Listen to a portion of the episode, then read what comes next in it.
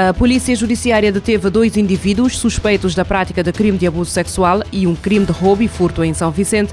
A detenção aconteceu através do Departamento da Investigação Criminal da Polícia Judiciária em Mindelo. Segundo as informações, um dos suspeitos, um homem de 64 anos de idade, foi detido na última quinta-feira através da Brigada de Crimes contra Pessoas. O suspeito é natural de Santo Antão, mas residia no centro da cidade do Mindelo. Foi apresentado ao Ministério Público no prazo legal e submetido ao primeiro interrogatório judicial tendo-lhe sido aplicada a apresentação periódica às autoridades. O outro suspeito, um jovem de 26 anos, detido também esta quinta-feira através da Brigada de Crimes contra o Património, acusado de crime de roubo e furto, presente ao Ministério Público para o primeiro interrogatório judicial, ficou em prisão preventiva. Uma fuga de gás no norte da China causou a morte de 10 pessoas, além de fazer três feridos. Informação avançada pelas autoridades locais. O incidente ocorreu na quinta-feira numa empresa de produtos químicos em Ordos, na região autónoma da Mongólia interior.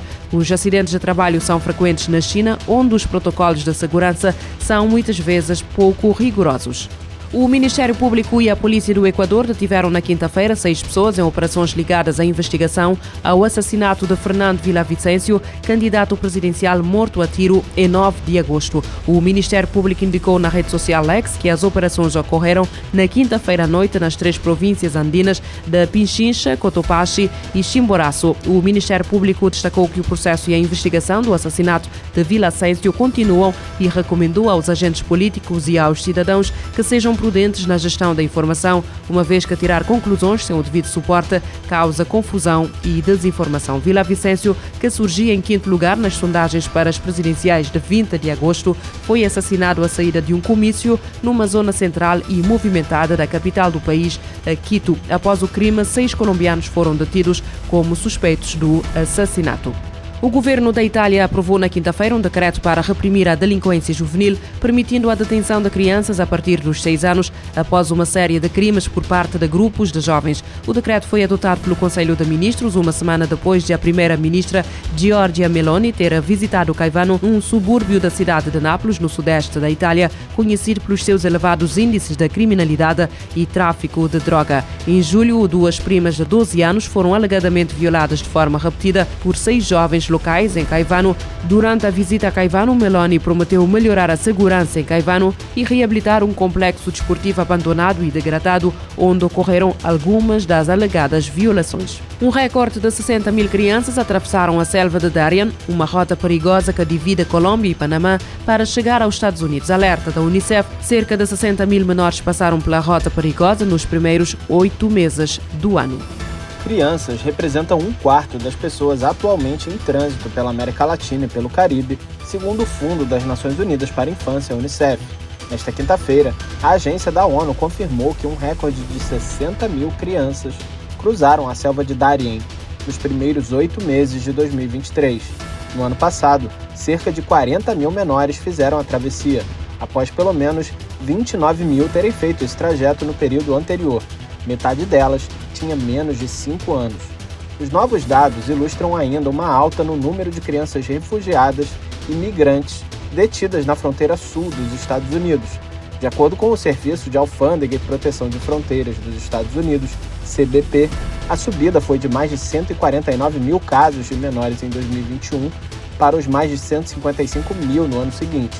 Já nos primeiros sete meses de 2023, mais de 83 mil crianças entraram no país, a tendência de aumento de deslocamentos e migrações forçadas tem reflexo em fluxos migratórios menores na região, onde aumentam a violência, a instabilidade e os desastres relacionados com o clima.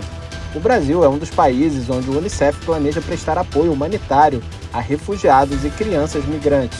No entanto, somente 20% do valor necessário para este ano estão disponíveis para que o Unicef atue em países como Bolívia, Chile, Colômbia, República Dominicana, Equador, Guiana, Peru, Trinidad e Tobago e Uruguai. Ao propor medidas de resposta de governos, a agência prioriza um novo impulso a uma abordagem regional para a proteção internacional, que sejam abordadas as causas profundas da migração específicas das crianças. Da ONU News em Nova York, Felipe de Carvalho. Um acampamento do exército maliano em Gao, no nordeste do país, foi alvo esta sexta-feira de um atentado suicida, numa altura em que o norte do Mali tem sofrido ataques terroristas com mais frequência. A informação avançada pelo exército nas redes sociais, o atentado ocorreu um dia depois de um duplo ataque atribuído a terroristas que mataram pelo menos 64 civis e soldados no norte do país. Tal como o ataque de quinta-feira a uma posição militar em Bamba, mais a oeste, o atentado desta sexta-feira foi reivindicado pelo grupo de apoio ao Islão e aos muçulmanos uma aliança afiliada à Al-Qaeda. As autoridades decretaram três dias de luto nacional a partir de hoje, devido à violência que ocorreu nos últimos dias. A pressão dos grupos armados sobre o Estado no norte do país tem aumentado nas últimas semanas, aumentando os receios face à violência crescente num país que vive em tumultos desde 2012 e onde o acesso às informações fiáveis é dificultado por fatores como distância, comunicações deficientes e silêncio das autoridades.